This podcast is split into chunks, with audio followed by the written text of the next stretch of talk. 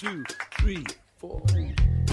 Come on, for me selector, put your hands in the air one time. I wanna see- Prepárate un mate, un té, un café. Ya llega Charla con Sentido, un espacio para escuchar a los protagonistas del mercado. Auspician este bloque. IEB, Invertir en Bolsa. Empresa líder en el mercado financiero, con más de 10 años de experiencia brindando soluciones de inversión y financiamiento para individuos y empresas. Consulte el sitio web ingresando en www.ieb.com.ar. Agente de liquidación y compensación y agente de negociación integral registrado en CNB bajo el número 246. Desde el litoral y con presencia en todo el territorio nacional, Net Finance es la red comercial del mercado de capitales que mejor acompaña el crecimiento de tus inversiones personales, el financiamiento PYME y la optimización de los flujos de caja de las empresas. Seguinos en www.netfinance.com.ar o en Instagram como netfinance-bajo para más información. Agente productor del mercado de capitales registrado en CNB bajo el número 1158.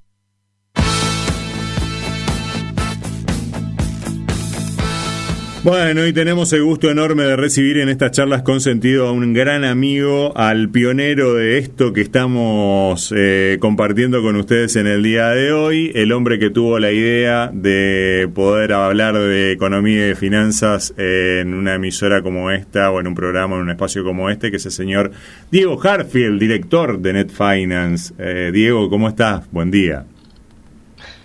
Bueno, así que no sé qué ¿Cómo más decir. Ya no sabes qué, ya no sabes Eh, qué laureles poner. Este, puedo, o sea, y sí, tengo que, tengo que, digamos, Va- apelar va- a este tipo de cosas, teniendo en cuenta que Claro, Wikipedia.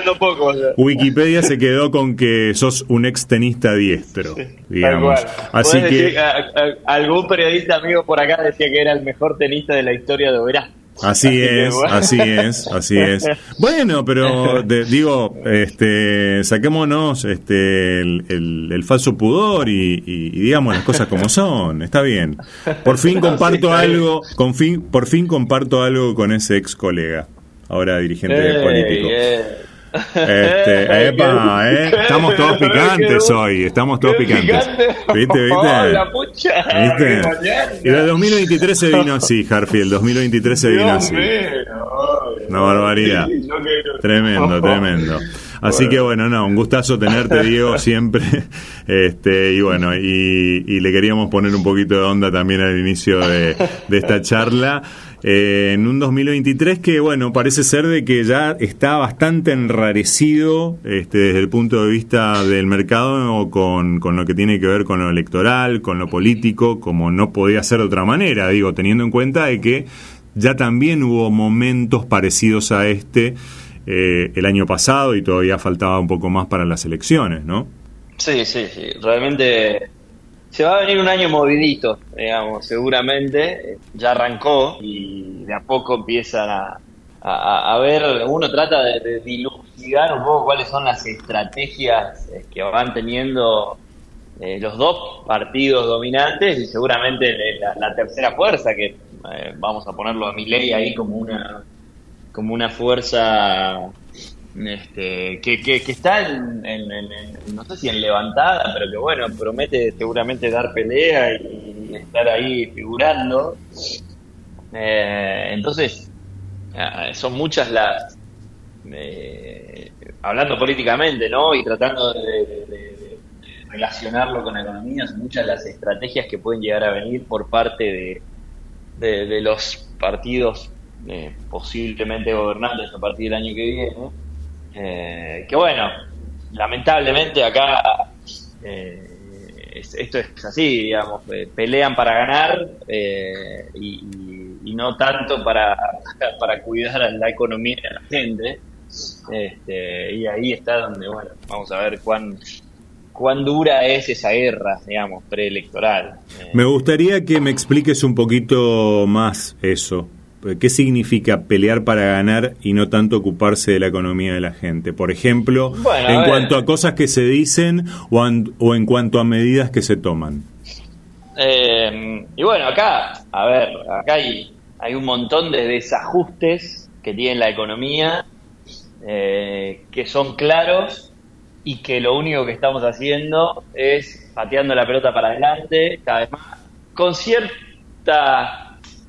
Yo creo que, a ver, honestamente, y esta es una opinión personal, la dupla económica Massa-Rubinstein eh, a mí me gusta mucho. Eh, me, me corro un poco de, de lo de lo estrictamente político o, Sí, o sí. ideológico. Sí, porque me acuerdo muy bien que... vos tenías una opinión, tenés una opinión con respecto a Massa que calculo que no habrá cambiado, pero te está demostrando también en cuanto al trabajo, tal vez eh, junto a, a Rubinstein, alguna cosa que, que te hace decir esto, ¿no? A ver, honestamente mi opinión de Massa es que eh, el Massa sabe bien para dónde hay que ir. digamos. No es ningún no es ningún tonto. Eh, lo que pasa que Massa es político también y muchas veces ser político eh, y ganar, por eso te digo, te lleva a decir cosas eh, que están en contra de lo que uno hasta a veces cree con tal de, de ganar y mantener. Entonces, eh, acá todos sabemos en este país el negocio el, el negocio del político es ganar eh, elecciones. Sí. Este, y esto lo digo con total li- libertad porque lo tengo clarísimo que es así. Eh, y para ganar elecciones eh, muchas veces hay que decir cosas que uno está- tiene en contra o está en contra de lo que uno cree. Eh, ahora, también creo que hay políticos buenos y malos, digo, no, no quiero... No, quiero No, no, bardear no a hay que meter a todo acá, el mundo en la misma claro, bolsa, ¿no? claro, Pero- por supuesto. pero, pero dentro de este cúmulo de gente que nos gobierna y, eh, también elige un rumbo, eh, me parece que Massa tiene un poco más claro para dónde tiene que ir ese rumbo, digamos, más allá después de todas las cosas. Este, Massa tiene contactos, tiene contactos empresariales, tiene eh, allegados en Estados Unidos, sabe perfectamente qué es lo que necesita el mercado. De hecho, Rubinstein es un tipo de mercado, es el tipo para mí más capaz que existe hoy en Argentina. O sea, fue a buscar a Rubinstein, que es eh, el, el tipo que tiene la- una de las consultoras más prestigiosas de- del país. O sea, más o menos estamos hablando de gente que sabe para dónde tiene que ir esto para, para de alguna manera, este, enfilar de vuelta el barco hacia un rumbo medianamente, medianamente no sé, Razonable, correcto. si Razonable, ahí está. ¿no? Sí. Mm.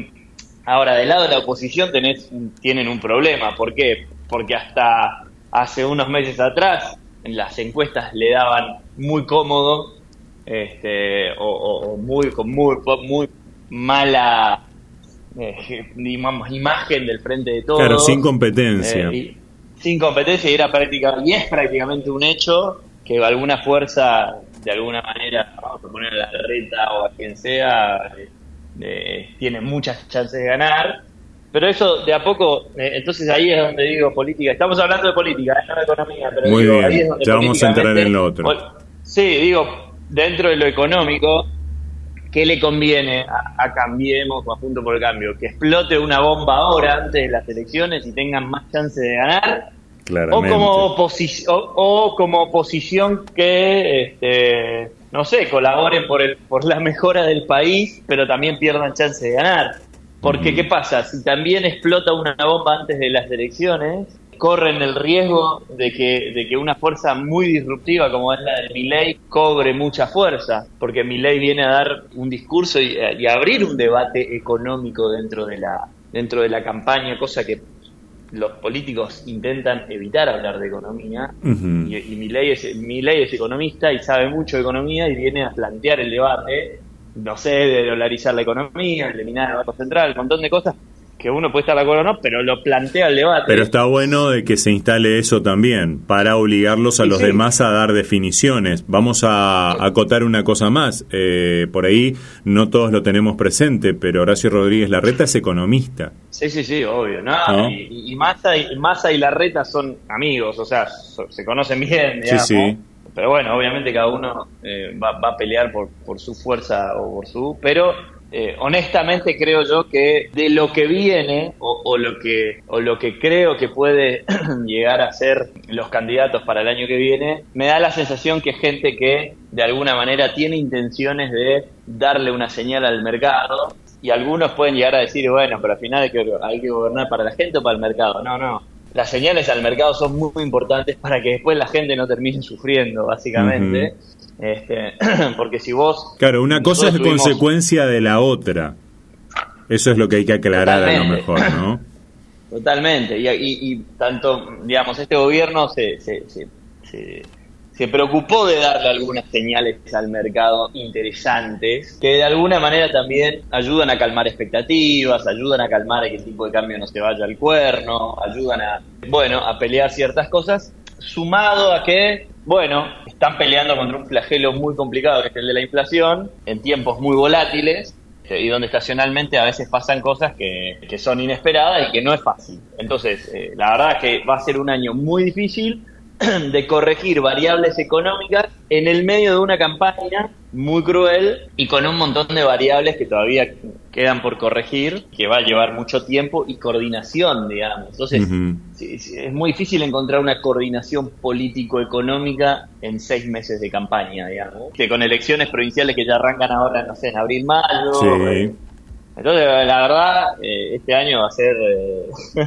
va a ser un quilombo, básicamente. Claro, ahora, Este, volviendo a, a esa pregunta y a esa aseveración tuya de que muchas veces se hacen cosas que no son, digamos, las que se necesitan hacer. Más o menos lo decodifico por este lado y hoy en función de todo lo que viniste describiendo, como que se hacen cosas que son necesarias desde el punto de vista político, pero que son contraproducentes desde el punto de vista económico y financiero. Sería más o menos así la, la decodificación Es que tendría que hacer. Digamos, hacemos lo que nos conviene, hacemos lo que nos conviene a nosotros para ganar puntos para las elecciones, pero eso es absolutamente contraproducente o puede ser absolutamente contraproducente desde el punto de vista de estos temas y estos tips que tirabas vos, de calmar expectativa, de controlar el tipo de cambio, de seguir cuidando el déficit fiscal, etcétera. Podría ser más o menos Es que así. sí. Es que, a ver, te lo, te lo tiro de los dos lados. Eh, el, el gobierno de turno eh, para la campaña puede, no sé, ex- exacerbar mucho los gastos, tirar plata a la calle, como hicieron alguna vez el plan Platita, Así es. este, y esto producir alguna sé, algún alivio de corto plazo en algunos sectores de la sociedad, lo cual podría llevar a mejorar mucho la intención de voto de la gente, pero eso con un con una consecuencia que es levantar mucho el déficit fiscal, por ende debilitar la moneda y eso complicar la inflación y el, tipo de cambio. Ese es- esa, es la, esa es la herramienta que puede tener un oficialismo y que la tiene siempre. Por el otro lado, el, el partido opositor siempre va a querer que la bomba explote antes, digamos, porque si no, acá hay, hay claras correcciones que hay que hacer. Eh, El, de la- el debate y el dilema está en si esas correcciones las hacemos todas juntas de un shock o las seguimos tratando de hacer de una manera gradual, paso a paso, etcétera. La verdad, yo no tengo la respuesta, no tengo la respuesta de, de eso, de cuál de las dos conviene mejor hacerlo. Sí. Y creo que para hacerlo se necesita apoyo político y, manejo sindical o de la gente de la calle. Pero los ajustes hay que hacerlos porque eh, nosotros vivimos hace, por lo menos hace desde el 2009 en adelante, eh, en un país que está haciendo las cosas muy mal. eh, y, y- y lamentablemente esto, esto no es que va a reventar algún día, sino que está eh, lentamente muriendo, muriéndose, digamos. Es como que la, la muerte es muy lenta, la, la cantidad de pobres está aumentando muy lentamente, pero, le- pero aumenta. La inflación está cada vez peor. O sea, ya el año pasado tocamos 100% de inflación y nada dice que podamos este año bajarnos del 100, por lo menos del 100. Ujú. Este, entonces, ah, ahí está donde, bueno, donde, donde llega. Esto es como jugar con una lesión, Ale. Vos tenés una contractura en la pierna y jugás y jugás y jugás. Y pasa un año y seguís jugando. Y capaz que, que podrías jugar a nivel de Champions League, pero estás jugando en la primera C. ¿Entendés? ¿Y cuándo decís, che, loco? Paro y me si opero, claro. Exacto, sigo así a ver si mejora mi lesión o paro, me opero, hago un, me guardo una, reviento todo. Bueno, acá es lo mismo, ¿dónde está la- ¿cuál es la solución? Eh, no la sabemos, pero en un año electoral seguramente se van a tirar con de todo. Eh, no tengo duda que hay que, que hay que corregir un montón de cosas, pero bueno, la estrategia junto con- por el cambio de esta semana claramente salió a, a emitir comunicados de, de la un poco de la inestabilidad del país, Sí. etcétera. O sea, se salió ya con uñas y dientes políticamente, vamos a decirlo, lo cual a mí, que no me interesa quién gane, me interesa que este país de alguna manera se enfile o se corrija. Sí, se no, no, encamine. no, no me honestamente no me gusta, ¿entendés? Que me vengan a hablar otra vez de que esto es una bomba que tiene que explotar y que va a explotar, no me gusta porque empieza a generar cierto pánico Claro, pero no te están diciendo Eh. qué es lo que van a hacer. Es que na- nadie, nadie sabe qué va a pasar porque vos, Ale, acá, eh, la verdad es que tratar de tener un plan, eh, no lo puedes tener hasta que no lo... Claro, hasta que no sepas en qué momento, o sea, qué, qué es lo que te va a tocar en el sí. momento en que te toque. claro. porque esto es tan cambiante que puede pasar, eh, puede pasar cualquier cosa en, en- en- en un mes. Sí. Porque hoy el dólar oficial está a 190. ¿Y qué vas a decir? Voy a devaluar. Y capaz que cuando decís eso y asumiste ya el dólar está a 300, el oficial. Entonces no no no no no hay mucho para hablar. Viste, acá da lástima un poco la, la, la, la no concordancia que hay entre los partidos gobernantes que son tan opositores.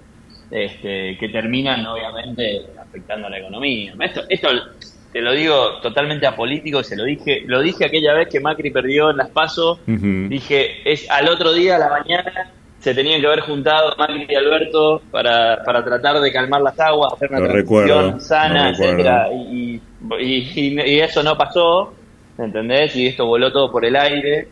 Y no es una cuestión de buscar responsabilidades, pero sí que haya más o menos una, un acuerdo entre ambas partes para decir, che, vamos por este lado. Y acá lo que importa es ganar, y eso es lo que...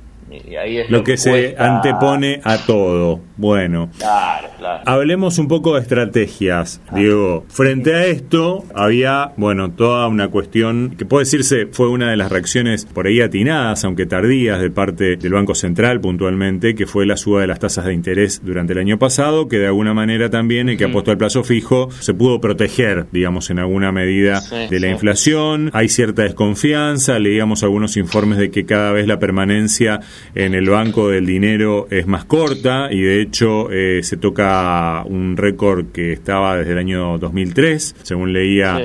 en estos días. ¿Hacia dónde está yendo la preferencia y en qué medida también determinadas actitudes o determinadas intervenciones que tiene el Estado a la hora de salir, por ejemplo, a- con, esta recompra de bonos, que, que- no sé qué racionalidad tiene, y también eso te lo pregunto, eh, vienen a generar algún tipo de, no sé si decir inquietud, pero tal vez, tal vez especulación en cuanto a, al precio de, ciertos títulos. A ver, la de la recompra de bono eh, puede tener una doble mirada. Eh, lógicamente, cuando uno recompra bono con dólares, eh, tenés la chance de vender los contrapesos. O sea, de alguna, de- estás como eh, pidiendo autorización a operar ciertos bonos eh, que influyen en el contado con líquido, o sea, en la, en la cotización. O sea, tiene, un- tiene una doble mirada. Eh, la mirada positiva es, yo le estoy mandando una señal al mercado que de- por este bono, que yo en el 2030 voy a tener que pagar un dólar,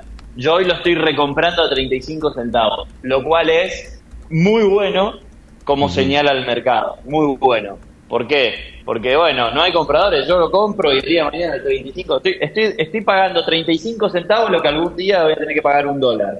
O sea, vamos para adelante, te banco. El problema, el problema está en que el anuncio fue por mil palos verdes Claro. y yo no sé de dónde, de dónde saca el gobierno mil millones de dólares, porque la verdad que si me preguntás hoy dónde están las urgencias con los pocos dólares que tenemos, Claro. eh, eh, no me no me cierra esto. Claro, Digo, porque le van a decir al gobierno flaco, vos no me estás dando los dólares para que yo pueda importar las cosas que son Importar, necesarias para seguir pero, produciendo, eh, pero te los estás gastando en comprar títulos de la En deuda. comprar bonos, pero totalmente. A ver, eh, tengo una pyme empresa eh, de una de un cliente mío en Buenos Aires, compró una máquina para importar un millón de dólares, pagó, eh, pagó el 70%, mandó los 700 mil dólares a China, la máquina está preparada, lista para mandar a China y no puede activar los 300 mil dólares para poder terminar de pagarla y que le manden la máquina.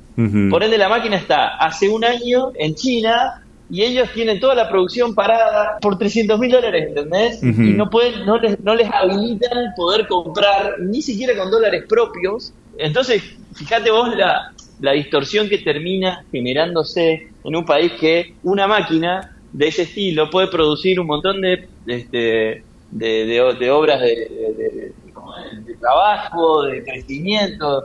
Y, y estoy, estoy, perdiendo un montón de plata porque no puedo producir con mi máquina lo que quiero producir.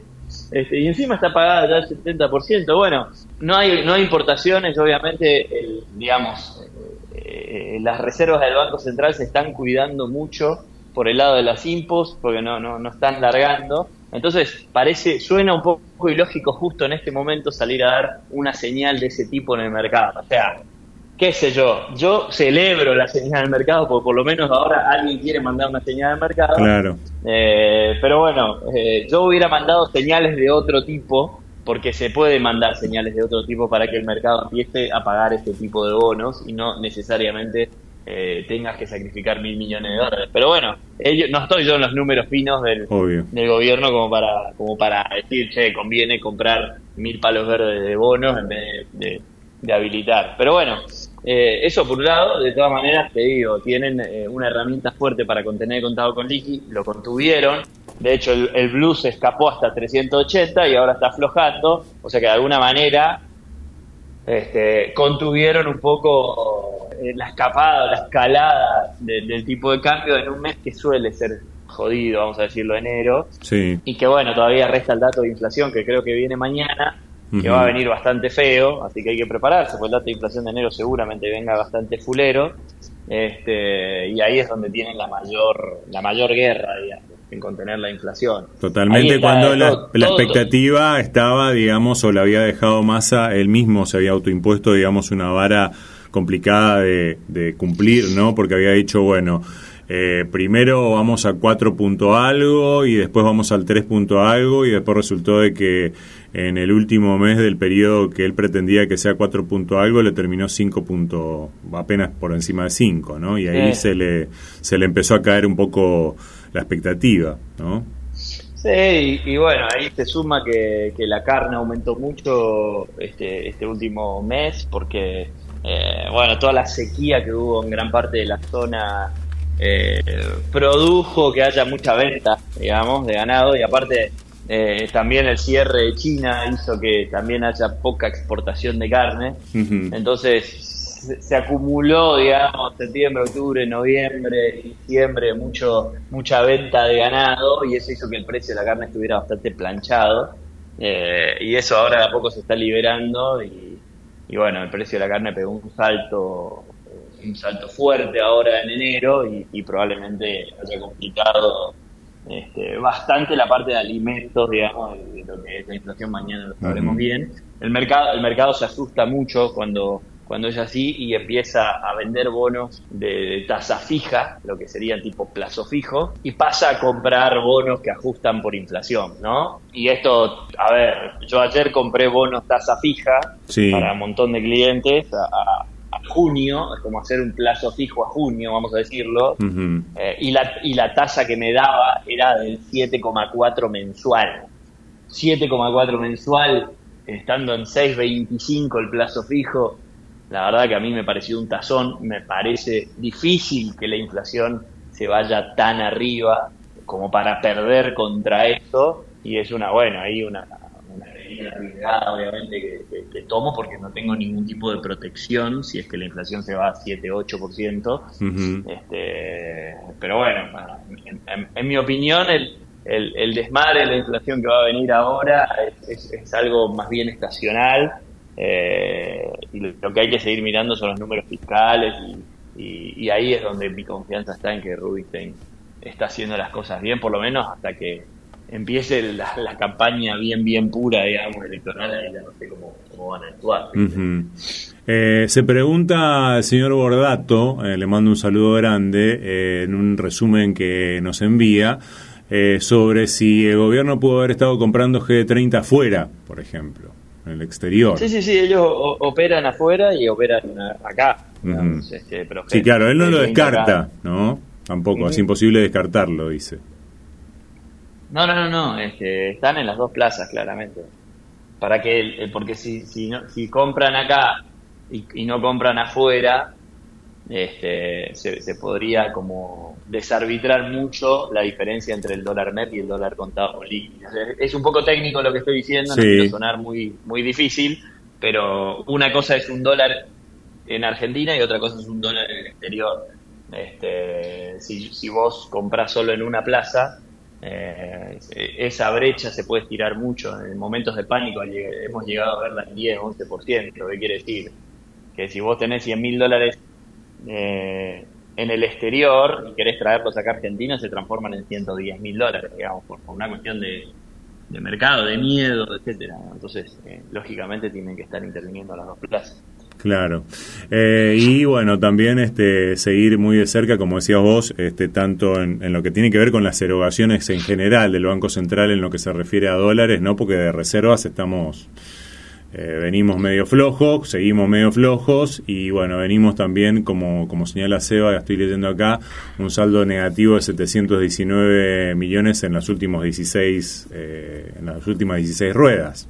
Así que, sí, eh, las, reservas, las reservas eh, es como que tienen un, sube y baja porque cada tres meses tenemos que cumplir con una meta de, con el FMI. claro, recordemos que estamos en proceso de, por decirlo de alguna manera, certificación de metas ahora, ¿no? En estos días. Exacto, exacto. Entonces, seguramente cuando estemos más cerca del, de la fecha de cumplimiento de, dicha meta, van a hacer algún tipo de dólar soja, este, como eh, alentando de alguna manera a la limpiación, lo cual es una tomada, pero bueno, es otro, otro parche. Eh, fíjate vos que pusieron un dólar a 200 pesos y, les forraron de dólares, o 230 creo que fue el último. 230 había sido el último, eh, sí. Y bueno, ahí está un poco la decisión política de decir qué hacemos, che, liberamos el tipo de cambio, que se empate con el contado con liqui este, que se vaya a 300, eso puede causar un, rebrote brusco en la inflación. Eh, bueno, eh, son un montón de expectativas y de variables que tiene que analizar este gobierno y el que viene este, para ver por dónde corregir si es que tienen ganas de corregir. Claro. Bueno, y te tiro alternativas de inversión. Eh, viene de cerrar también un año muy bueno la bolsa argentina. Eh, hay que decir también que venía de una tragedia anteriormente, con lo que cualquier mejora, digamos, era una cosa abismal. Eh, por otro lado, bueno, ver algunas señales de lo que fue pasando. a los bancos también, en cuanto al valor de sus papeles, por ahí les vino afectando bastante este inicio del año, que habían tenido un pequeño repunte y eso también había sido tomado de manera optimista.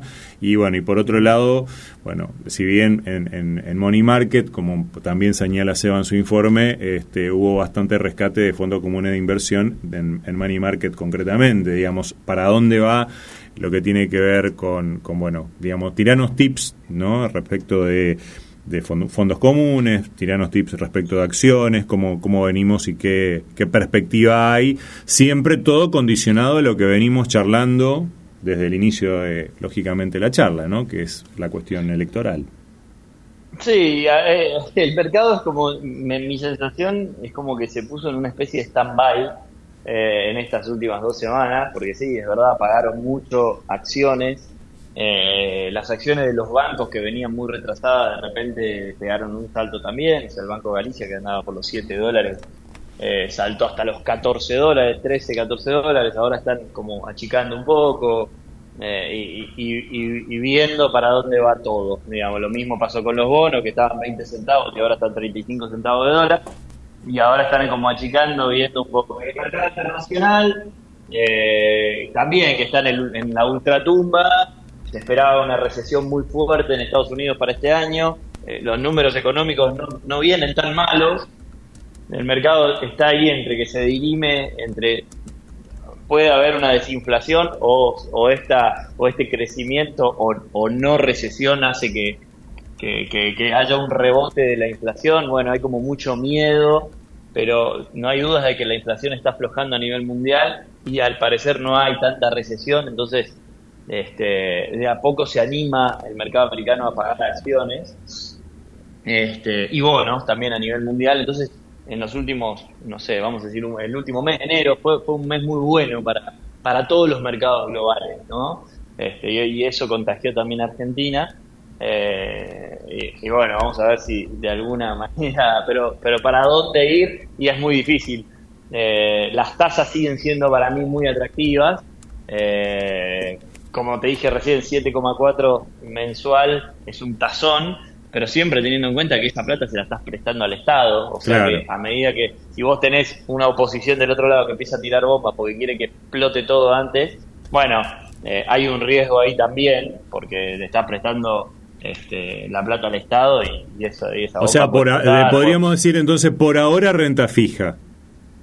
Sí, sí, sí, por, ahora. Tranquilidad. Obviamente, si algún inversor que quiere eh, posicionarse más a largo plazo y, no le tiene miedo a la volatilidad, yo prefiero siempre las acciones, en comprar, buscar acciones de empresas sólidas que, que tengan buen management, que, que ganen plata, este, y eso te ayuda de alguna manera a, atravesar con más tranquilidad, digamos, eh, con un activo tangible como son acciones de empresa.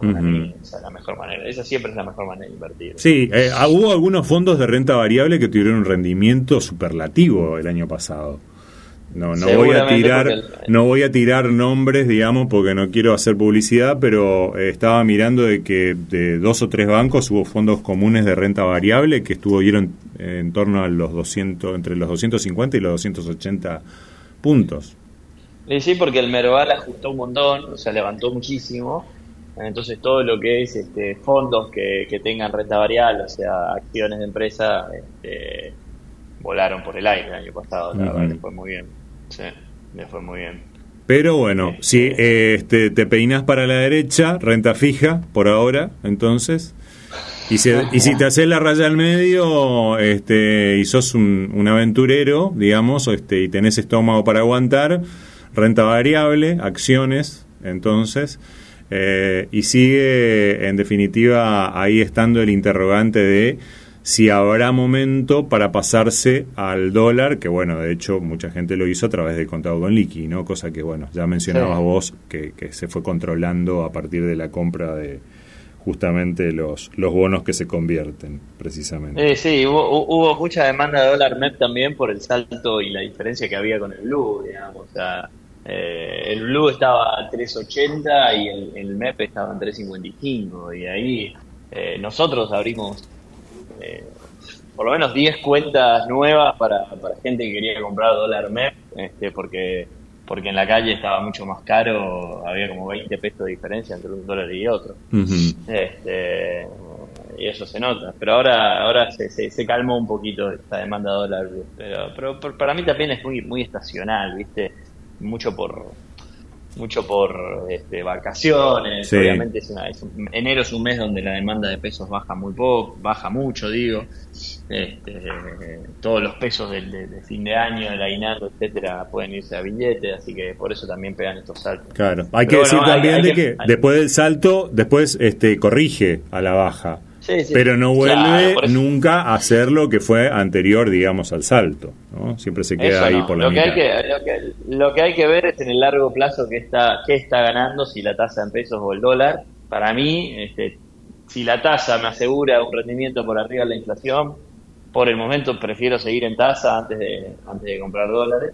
Este, pero bueno, todo esto puede cambiar muy rápidamente porque se viene, se viene un año electoral y esto se mueve mucho pero, pero para mí hay que, hay que ir mirando el dato mensual de inflación este, y a ver cómo pueden controlar esa variable, digamos, eso es lo más importante. Bueno, Diego, eh, la verdad que interesantísima la charla, te agradecemos un montón, este, te teníamos ahí este, guardado desde hace un tiempo y, bueno, se notó que, que viniste acumulando ahí eh, adrenalina. este, y, ganas de charlar. Así que no, fuera de broma, te agradecemos. hace falta el aire, ¿eh? sí, claro, por supuesto. Te de vacaciones. Sí, sí, sí, sí, sí, totalmente. Así que te agradecemos mucho y bueno, este, estamos en el intercambio constante, este, sobre todo en un año que, como decías vos, este, y sabemos, va a ser muy movido. Eh, por, por esta expectativa y por la aguja política que a veces, bueno, mete cosas ahí en el medio, como decías vos, que no tienen que ver con lo económico y, repercuten netamente en, ese ámbito, ¿no? Así que bueno, ojalá que, ojalá que tengamos cierta tranquilidad, ¿no? Este, eso sería de desear. Te mandamos un abrazo grande y muchas gracias. Gran abrazo, vale. gran abrazo, chau, chau. Diego Harfield de Net Finance, director de Net Finance, charlando con nosotros en esta charla con sentido de este mes de febrero eh, de 2023. También mirando un poco para adelante con Diego Harfield eh, lo que va a ocurrir en este año en el que, bueno, lamentablemente lo más probable es que haya mucha volatilidad. Así que bueno, de esta manera nos despedimos de esta charla con sentido y de nuestro sentido económico del día de hoy.